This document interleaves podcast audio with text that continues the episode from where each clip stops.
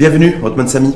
Merci, merci. Ça fait, euh, ça fait longtemps, vous m'avez manqué. Mais ouais, peut-être partager, effectivement, ça fait un peu plus de deux ans que vous étiez. Un peu plus de deux ans, ouais. Que vous, étiez, que vous aviez participé à un, info en face. Je rappelle que vous êtes euh, avocat au barreau de, de Californie. D'ailleurs, il y a deux ans, vous n'aviez pas encore prêté j'avais, j'avais pas encore prêté serment, donc euh, j'ai prêté serment depuis et bah, j'ai commencé à travailler. Voilà, et on, reviendra aussi sur l'exercice de votre de votre métier euh, sous une juridiction, j'allais dire différente de, la nôtre, c'est la juridiction américaine. Mhm.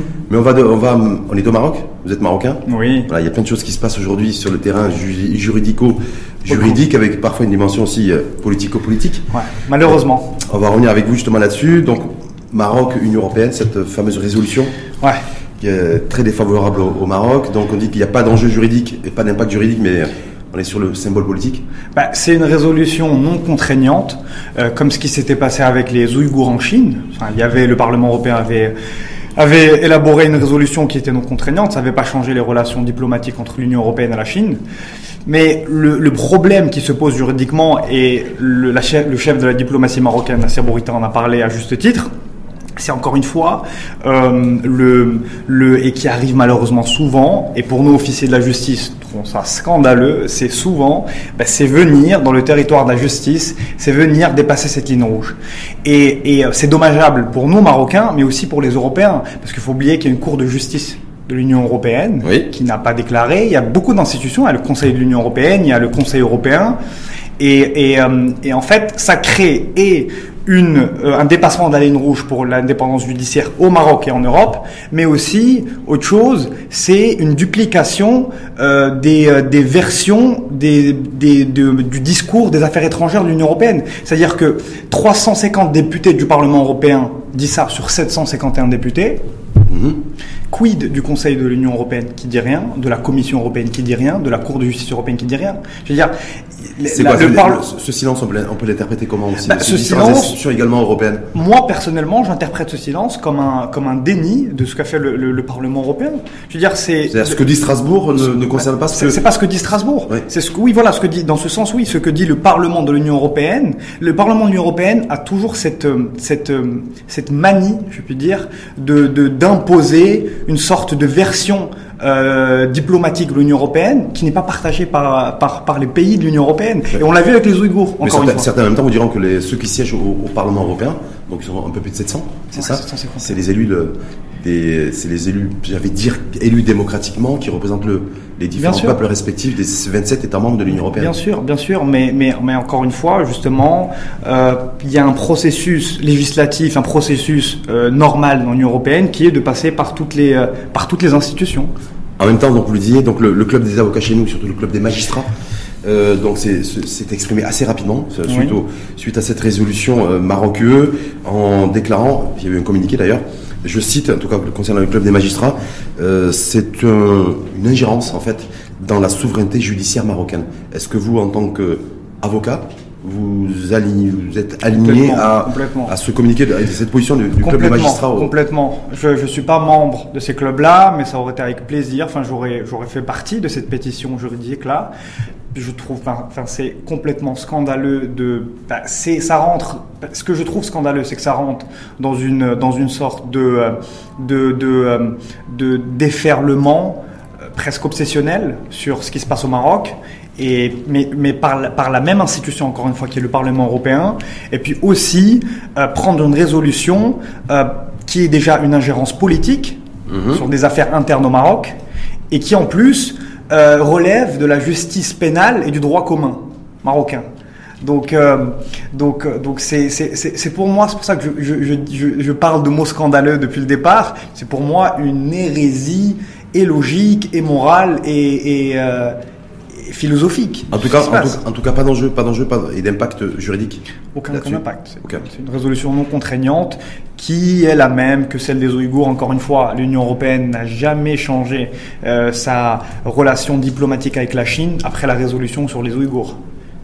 D'accord. Donc on fait par le Parlement européen. On voit d'ailleurs le, chef de la Commission européenne en charge de la politique de bon voisinage qui a annoncé, je crois que c'était hier ou avant-hier, sa venue au Maroc le, 20 février, en février prochain. Je crois que c'était le 20 d'ailleurs. Donc ça veut dire quoi? Ça veut dire qu'effectivement, c'est la Commission européenne qui va reprendre la main sur le, sur le dossier. Bah, voilà, ce qu'a dit, Strasbourg, ben, c'est eux qui l'ont dit. Mais nous, la politique de bon voisinage, et là, on est sur la Commission européenne. Exactement. Mais en fait, là, on, on aura peut-être une nouvelle position, un nouveau discours, une nouvelle. Bien sûr, bien sûr. Bah, bien sûr, ça va être la Commission européenne qui prendra en charge sûrement le dossier, et puis surtout euh, des, euh, des encore une fois, des souverainetés nationales de chaque pays. On l'a vu avec euh, l'Espagne.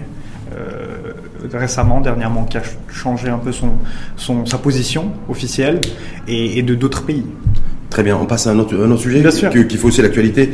Après, après celui de la, cette résolution Maroc, Union européenne, qui a fait couler beaucoup d'encre euh, sur euh, la réforme, parce qu'on est, on le sait maintenant depuis, je crois, deux jours, Oui. 48 heures. Euh, donc ministre en charge de la justice, a annoncé un, un bien target, un curseur, en disant que le- la réforme du code pénal, est attendue depuis plus d'une décennie, chez nous, qui devait être, euh, pensait qu'en 2015, elle allait, elle allait, elle allait- elle allait démarrer, puis en fait, elle a été, elle a été stoppée.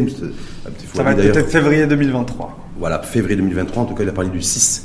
date- Je crois que c'est la date du 6 février où il dévoilerait ce- cette réforme du code pénal. Pourrait suivre d'ailleurs la réforme aussi du code de la famille, le Modawana, suite au, au discours de la Ouais. plus haute autorité de l'État. Mais sur la réforme du code pénal, où Othman Sami, euh, voilà, on dit, euh, voilà, ce code pénal, il y a les attentes des filles sur parle du bracelet électronique, de, de, de, de cau- de caution aussi en matière de liberté provisoire. Et on y voit un peu plus clair que sur la Mondawana d'ailleurs, au niveau du processus législatif. Euh, écoutez, j'étais très heureux de suivre ça des, de là où j'étais, des États-Unis. Euh, J'en avais appelé de mes voeux ici, dans, Oui. votre plateau ici même. Vous m'avez posé une question sur comment je voyais l'avenir de la justice marocaine. Et, et pour moi, il y avait des chefs de file, il y avait des, euh, des garde-fous, si vous voulez, euh, pour les libertés individuelles et collectives, et ils passaient par là. Et je suis très heureux en lisant un peu les- ce, qui, ce qui se disait sur cette réforme de code pénal. Ben, C'était, si vous voulez, dans le même esprit, encore une fois, de garder les libertés individuelles et collectives, de lutter contre la criminalité, mais il y avait quelque chose de plus pratique qui était de désengorger les tribunaux, dans Mmh, un parce que but... de- surpopulation carcérale. une surpopulation carcérale et puis aussi euh, euh, un, un- un sous-effectif des officiers de justice qui ont du mal à, à, à, à- et, et qui n'est encore une fois pas de leur faute à rendre la justice encore plus efficace et, et donc ça crée aussi de l'impartialité beaucoup de choses avoir des peines aménagées et des peines alternatives, comme Mm. le bracelet électronique, comme l'amende journalière, ce qui se disait, comme euh, des travaux d'intérêt général, Ce qui est d'actualité, ouais.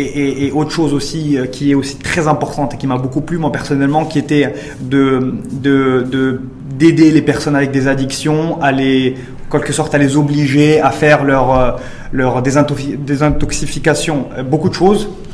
Euh, qui pour moi, je vous ai dit, c'est quelque chose de, de, de, de, je veux dire, de très important pour l'efficacité de la justice, mais aussi pour euh, l'avancement des libertés individuelles et collectives. On Mm. n'a pas besoin, et je suis désolé de le dire, même moralement et philosophiquement, d'avoir il y a des, quelques personnes qui ont des décisions de justice et puis des, des, des peines disproportionnées par rapport au, euh, par rapport à, à l'acte commis donc il faut une forme de régularisation forme de régularisation, de même morale. Sur, sur, les, sur les, la surpo- surpopulation carcérale, vous disiez, donc, je crois qu'il y a à peu près un peu plus de 90 000 personnes qui sont Ouais, incarcérées chez nous, donc on a une surpopulation carcérale entre 20 et 25 000 personnes en surplus, donc avec, euh, avec des Avec 10, 20 personnes, tout dans la 10, même 20 personnes, cellule. voilà, un petit peu de ces choses-là. Il y a aussi la, la, la volonté de, d'introduire en fait l'obligation de la présence d'un avocat des, euh, Pour les des- femmes, enfants, pour les femmes, enfants, dès au le niveau de l'instruction. Ouais, ouais, les femmes, Et- enfants et les personnes en situation de, Ouais. également en situation de handicap. Est-ce que là- là-dessus, euh, C'est- des choses qui ont existé dans les pays nordiques mhm. avant d'être là, en Suède et au Danemark en tout cas, et, euh, et qui, a, et qui a toujours porté leurs fruits. On parle de- d'inclusion sociale, on parle d'accès à la justice de personnes, de personnes considérées comme euh, ayant un handicap, enfants, malheureusement les femmes dans notre société pour, euh, enfin, en tout cas dans plusieurs secteurs, et la présence d'un avocat, et peut-être aussi, Monsieur, Monsieur Wabi parlait aussi euh, que ces interventions seraient peut-être filmées. peut-être filmé. Ok, le débat est ouvert. Ouais. Il disait que le débat est ouvert, j'espère en tout cas. Ben, ce sont des choses qui, pour moi, encore une fois, contribuent à l'esprit de comment je vois la loi, en tout cas, Mhm. qui est la garantie des libertés individuelles et collectives dans la lutte de la criminalité. Mais en même temps, en même temps, là-dessus, il y a des, aussi de fortes, de fortes résistances. Des fois, on parle de résilience, sûr, mais il y a de fortes résistances aussi. Il y a en des résistances. En interne aussi, vous de- aussi, je sais pas, mais je, je rappelle que vous êtes- avocat au, au- au barreau de, de Californie. Très souvent, on dit que les, généralement, les appareils comme ça ju- judiciaires, dès qu'on est sur, le- sur le terrain judiciaire, c'est plutôt le- extrêmement conservateur. Très conservateur, très solide. Et, Aux euh, États-Unis, encore plus. euh, Ouais. avec, avec l'arrivée de Trump.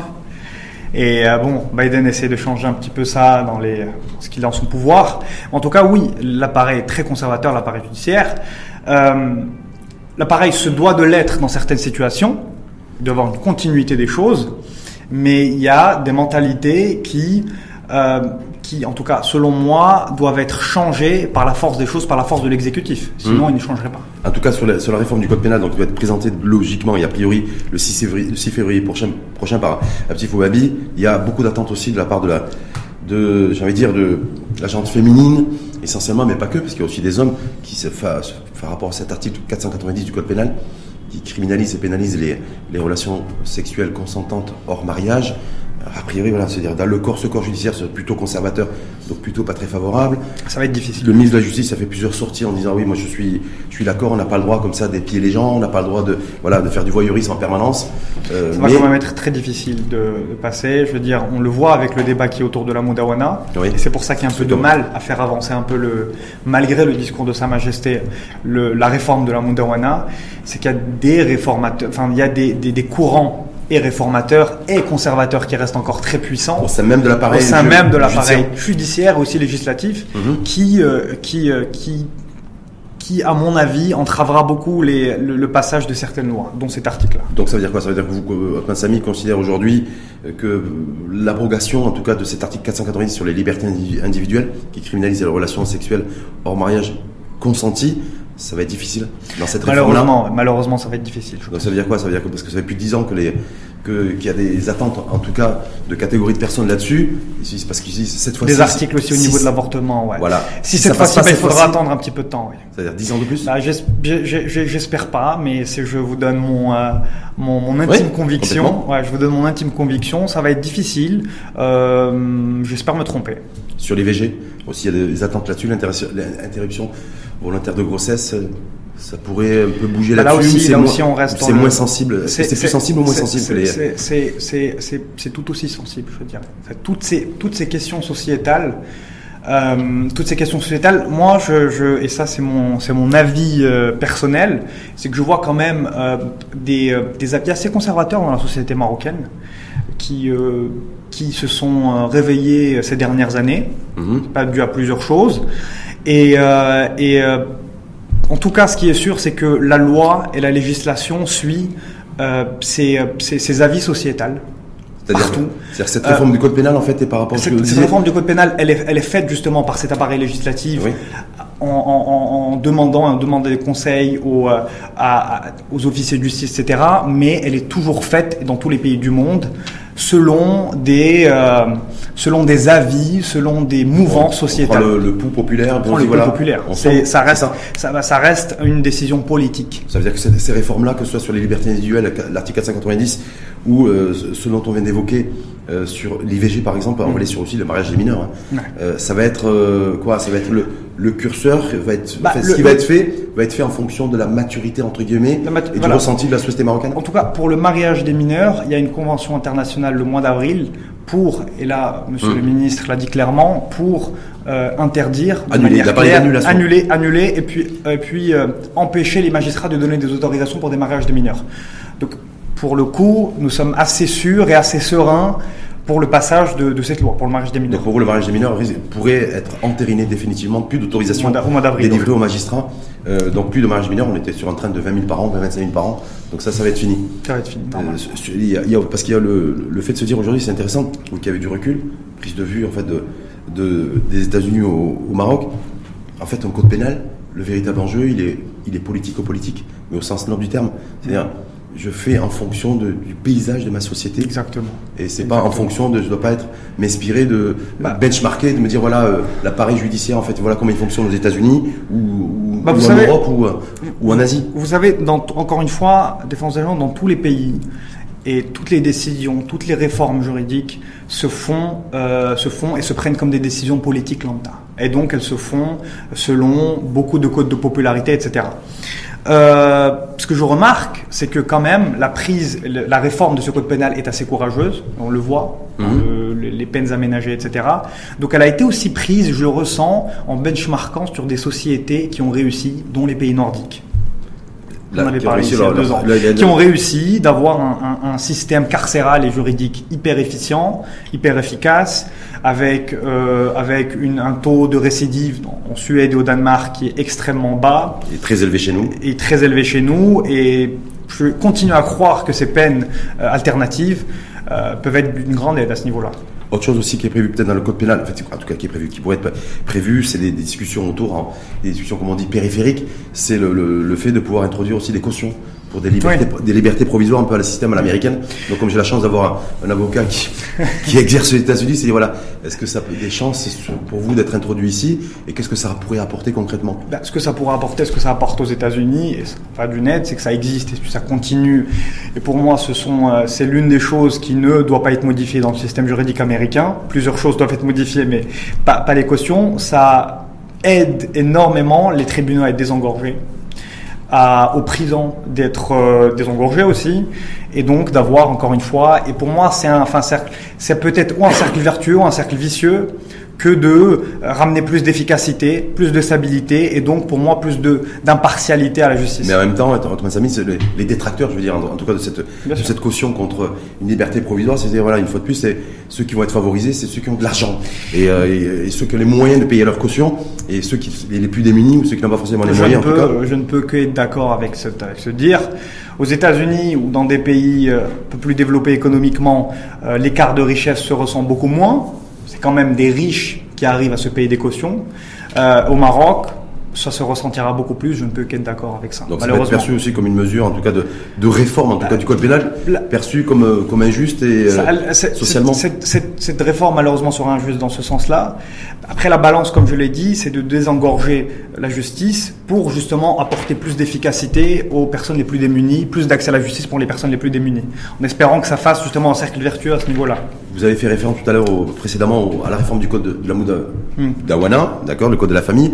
Parce que donc, on va commencer apparemment par le, le code pénal, ensuite devrait suivre, a priori, la réforme de, de la Moudawana, Moudawana où il y a beaucoup d'attentes cristallisées autour de l'équité, égalité en matière d'héritage et ce fameux droit de succession. Euh, de gros enjeux aussi euh, au niveau de la tutelle. Garde de l'enfant. Garde de l'enfant, tutelle parentale. Vu, ça a été vu. Je suis désolé, je vous coupe beaucoup. Non, allez-y, allez-y, allez-y, allez-y. Allez c'est un peu c'est ce côté-là, avocat qui rentre. Parfois, mon reproche moi de, de, couper trop non, souvent les invités, donc allez-y. Je, vous savez, ça a été vu comme une révolution en 2004, à juste titre. Plus de bah, presque 20 ans sont passés. Donc l'application, malheureusement, et Sa Majesté le Roi dit dans son, euh, dans son discours du 30 juillet, euh, l'application a été faite et, et l'application a été faite justement par des humains, par des officiers de justice, parfois de bonne foi, parfois malheureusement de mauvaise foi, euh, parfois idéologiquement, parfois de manière très juste. Mais en tout cas, euh, le fait étant que, le résultat étant que euh, plusieurs choses sont à, sont, à, sont à rejeter, plusieurs choses sont à changer. La réalité nous montre que plusieurs choses ont été faites. Je vous expliquer un exemple clair. Il y a quelque chose de très bien dans cette Mudawana qui est l'histoire des trois PV. C'est-à-dire, euh, si moi, femme ou homme qui est la garde de l'enfant, je, euh, ma femme vient et je, je, supposons, je prends mon exemple. Je suis divorcé avec ma femme, je, je, je, vais pour voir mon enfant, ma femme refuse de me le donner, je fais un premier PV. Si au bout de trois PV, euh, je notifie à la justice que madame ne veut pas me, me, me donner ce droit de visite, eh bien la garde est annulée pour la femme. Malheureusement, de manière automatique. De manière automatique, mais malheureusement plusieurs hommes, on a vu, et plusieurs, énormément de personnes, ont, euh, ont, et les juges me le disent chaque jour, continuent à falsifier des PV. D'accord. Mais de manière, mais de manière très, très, très, exp... une inflation, très, une inflation de ça, mmh. inflationniste, et, et qui justement crée, et plusieurs juges le savent, et plusieurs juges le savent, mais laissent passer ça. Donc les font passer, font passer la garde à l'autre personne plusieurs choses euh, et, et, plusieurs choses dont la garde de l'enfant, la tutelle légale. On parle de tutelle, tutelle légale, tutelle pratique. Le papa a la tutelle légale. Il peut décider sans être euh, inquiété et sans être impliqué dans la vie de l'enfant. Il peut décider ou euh, décider de refuser l'inscription à une école. Ouais. La mère paye, par exemple. Euh, le, le, le, la, enfin, la, enfin, le refuser de, de remettre aussi refuser d'avoir une, une intervention juridique qui peut être urgente pour plusieurs cas entendu parler de, de, de plusieurs, euh, de plusieurs personnes, refuser énormément de choses, peut-être voyager et s'enfuir avec l'enfant. Donc cette tutelle légale, elle ne doit plus aller automatiquement au papa, mais elle doit aller à la personne qui prend en charge l'enfant et financièrement et, et émotionnellement et, effectivement justement. Hum. Donc en fait il y a une grosse attente au niveau des à ce niveau-là, mais après sur l'héritage, sur le droit de succession. Bah, il y a, y a la, la société. Il y a la dimension culturelle qui est là. Euh, dimension culturelle, religieuse. Euh, Sa Majesté le roi du Maroc, et j'ai un peu vérifié hier son, j'ai revérifié son discours. Il disait clairement que il ne peut, de par ses mots, euh, euh, euh, autoriser ce que Dieu a prohibé dans son livre, dans son livre saint. Et pour moi, c'est une annonce claire à ce niveau-là que c'est pas pour demain qu'on verra une, enfin, une égalité au niveau des héritages. D'accord, mais peut-être est-ce qu'on peut s'attendre à peut-être ceux qui moi, moi ce que je pense c'est que bah, il faut il faut quand même il faut adapter cette loi encore une fois selon les cas et c'est pour ça que la jurisprudence existe et c'est pour ça que l'effort juridique euh, il existe de la part des juges parce qu'encore une fois, ces lois qui sont fixes et ces lois qui restent très rigides bah, créent des injustices. Et ce n'est pas le but de la justice. Il faut détendre un peu l'élastique et puis peut-être par la jurisprudence. Par la jurisprudence. Et comme comme ce qui a été fait dans plusieurs tribunaux au Maroc. Comme faciliter l'organisation en fait du, du droit de succession de son vivant. Parce que c'est déjà possible d'ailleurs. Ça, a été fait pour d'autres cas et j'en étais très heureux aussi. C'est des euh, c'est des des femmes qui se sont remariées au Maroc mais qui n'ont pas perdu la garde de leur enfant par des décisions de justice dans des tribunaux au Maroc. Il y a eu, donc il y a des précédents. Il y a, eu des précédents à ce hum. niveau-là, pour ce cas-là. Hum. Et donc ça, ça prouve qu'il y a des décisions très euh, courageuses au Maroc, mais maintenant il faut se fier à ces jurisprudences pour la suite des cas. On passe à un autre, euh, un autre sujet qui est aussi d'actualité, d'ailleurs il est d'actualité depuis, euh, depuis pratiquement un mois, enfin plus de mois, c'était fin décembre, lorsqu'ont été rendus publics les, c'est ceux qui avaient réussi au concours du barreau. Ouais. Voilà. J'en ai entendu parler de loin. Vous avez suivi ça aussi. J'en ai suivi, je l'ai suivi de loin. Voilà, donc c'est toujours d'actualité aussi. Le tribunal administratif a été saisi. Il devrait peut-être d'ailleurs se positionner. Première semaine de février, je crois. Première semaine de février, donc on devrait avoir connaître en tout cas la position du tribunal administratif sur le sujet, des ONG, droits de l'homme et autres, qui demandent en tout cas l'annulation pure et simple de ce concours. Le ministre du tutelle pour l'instant n'a pas bougé, euh, il ne dit rien, il dit simplement moi j'ai j'ai fait en sorte de relever aussi la moyenne euh, à, ce, à ce concours 2022, euh, parce que si j'avais pas relevé la moyenne, il n'y aurait pas eu 2000, 2000 candidats qui auraient réussi à l'épreuve écrite, 2085 d'ailleurs pour être précis, mais il n'y en aurait eu que 800 donc, euh, sur 70 000.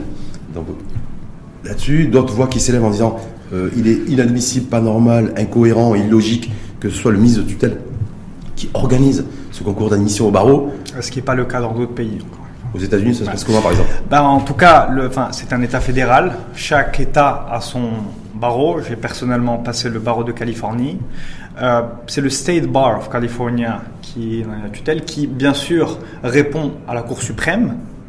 Mhm. Donc il est, il est sous l'égide de la Cour suprême, mais aussi du gouvernorat de Californie et d'autres institutions californiennes. Ça reste une institution semi-indépendante, si on veut dire comme ça, qui répond bien sûr à une responsabilité aux institutions que je vous ai dit mais, euh, mais qui est indépendante et qui crée euh, ben, cette indépendance de cette institution crée aussi un espace de, sérénité chez les participants, chez les, chez les, chez les participants d'examen. Tu te sens plus à l'aise, tu te dis que c'est une institution indépendante qui prépare cet examen et qui donc, à mon avis, euh, balaye d'un revers de la main énormément de polémiques ou de fausses polémiques. Hum. Donc vous, êtes, vous considérez effectivement que c'est ici au Maroc qui, qui considère euh, avec force hein, que, que ce concours d'admission à la profession d'avocat doit être euh, doit pas être piloté et organisé par le ministère de tutelle, mais par une organisation, une organisation indépendante. Bah, je pense ça que pourrait être qui chez nous je, je, sais pas comment ça se passe aux États-Unis, mais créer, créer une est-ce qu'il faut créer une institution avec quoi? Avec un, mix de magistrats, de mais peut-être même, peut-être même le Conseil de l'ordre, peut-être même le Conseil de l'ordre des avocats qui pourra organiser ces examens.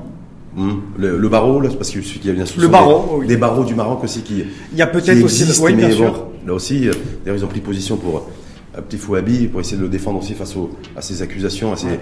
Bah, en tout cas, moi, en tout cas, par rapport à cette polémique, je, je, je peux dire qui a raison, qui a tort. J'ai pas très bien suivi, j'ai pas hmm. passé l'examen.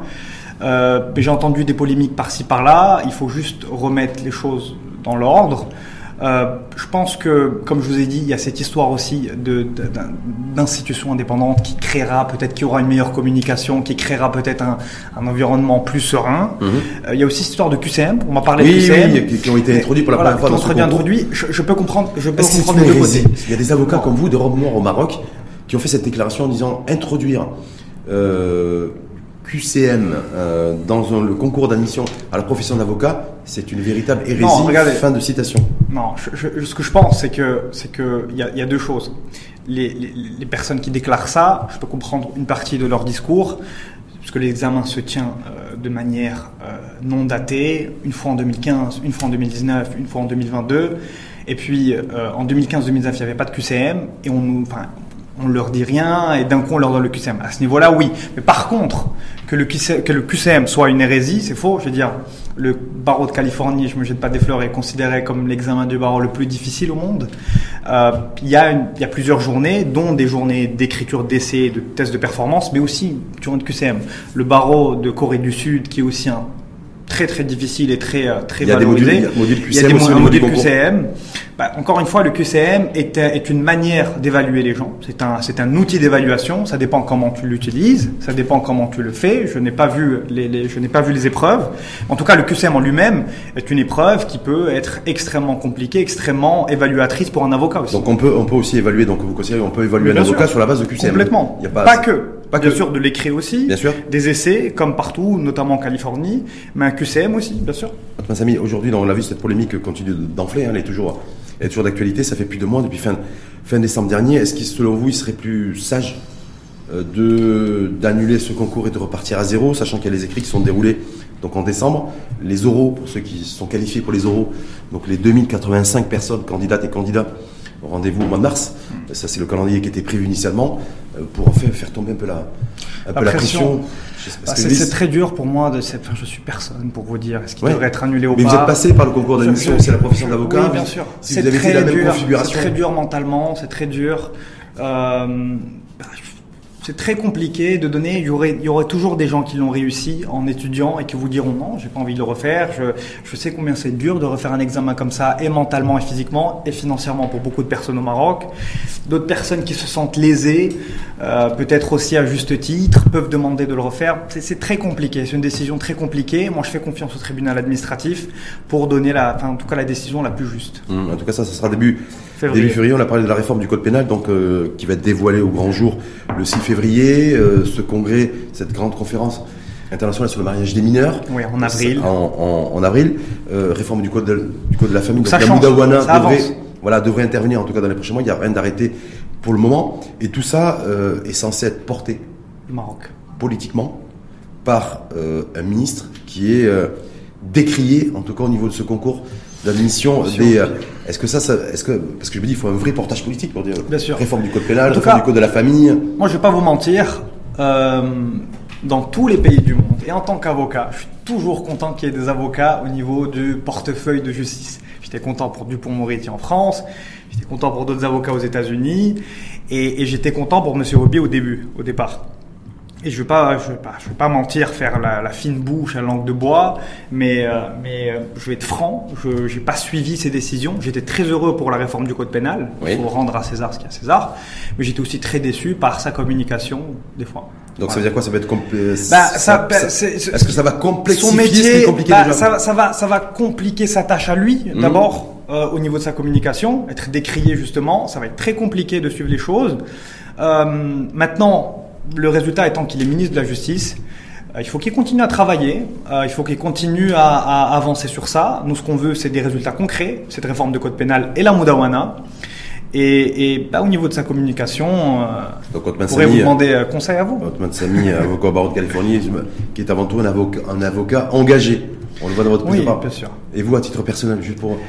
Bah, moi, à titre personnel, je... il, y a, il y a deux ans, vous étiez là, vous avez, vous avez préparé en tout cas le serment. Voilà.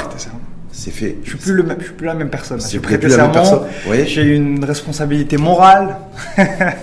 mais écoutez, j'ai j'ai euh, j'ai ouvert un cabinet aux États-Unis, en Californie, oui. Sammy Law Firm, qui euh, qui est pluridisciplinaire, mais qui s'engage à qui a une appétence particulière pour le droit de l'immigration et le droit des affaires. Mhm.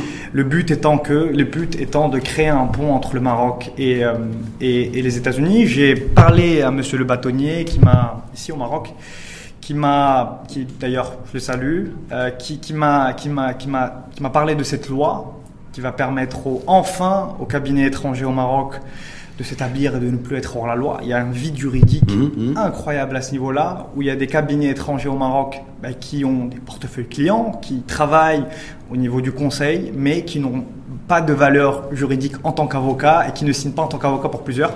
Il y aura enfin une signature dessus et j'espère euh, à ce niveau-là euh, bah, que ça permettra à des avocats marocains inscrits à l'étranger, qui ont passé des barreaux à l'étranger, qui ne sont pas moins avocats, de, de rentrer dans leur pays et puis avoir ce, ce pont entre ces deux pays. C'est Hum, donc très très de frontières, puis je me souviens déjà il y a, il y a deux ans au Pansami. Je parlais d'avocats sans frontières Voilà, pour l'Afrique. Sans frontières et puis sur les questions de, mi- de- de migration aussi. Ouais. De, de vous positionner, en tout cas, de votre souhait de vous positionner sur ce segment-là, et c'est c'est quelque chose qui est en train de se formaliser là, Ouais, c'est aujourd'hui. quelque chose que, bah, voilà, de manière concrète et je le vois chaque jour. Et c'est quelque chose qui me, qui me remplit aussi moralement quand je vois des clients de n'importe quel pays. J'en ai eu une de Belize hier. Euh, personnes, des réfugiés de, de Syrie, des réfugiés d'Ukraine, des réfugiés d'un peu partout. Et puis, euh, bah, c'est là où on ressent vraiment le, bah, le vrai monde, la réalité. La réalité des choses. Hein, la- comme, on dit, la, la vraie vie. La vraie vie qu'on a tous vécue euh, pendant le Covid, bah, ils le vivent chaque jour. Merci infiniment, Antoine Samy. C'est toujours plaisir. un plaisir de, et toujours un plaisir de, de vous recevoir et de, débattre Merci avec beaucoup. vous euh, en tant qu'avocat, avocat au barreau de, de Californie, bien, bien évidemment, mais avocat engagé.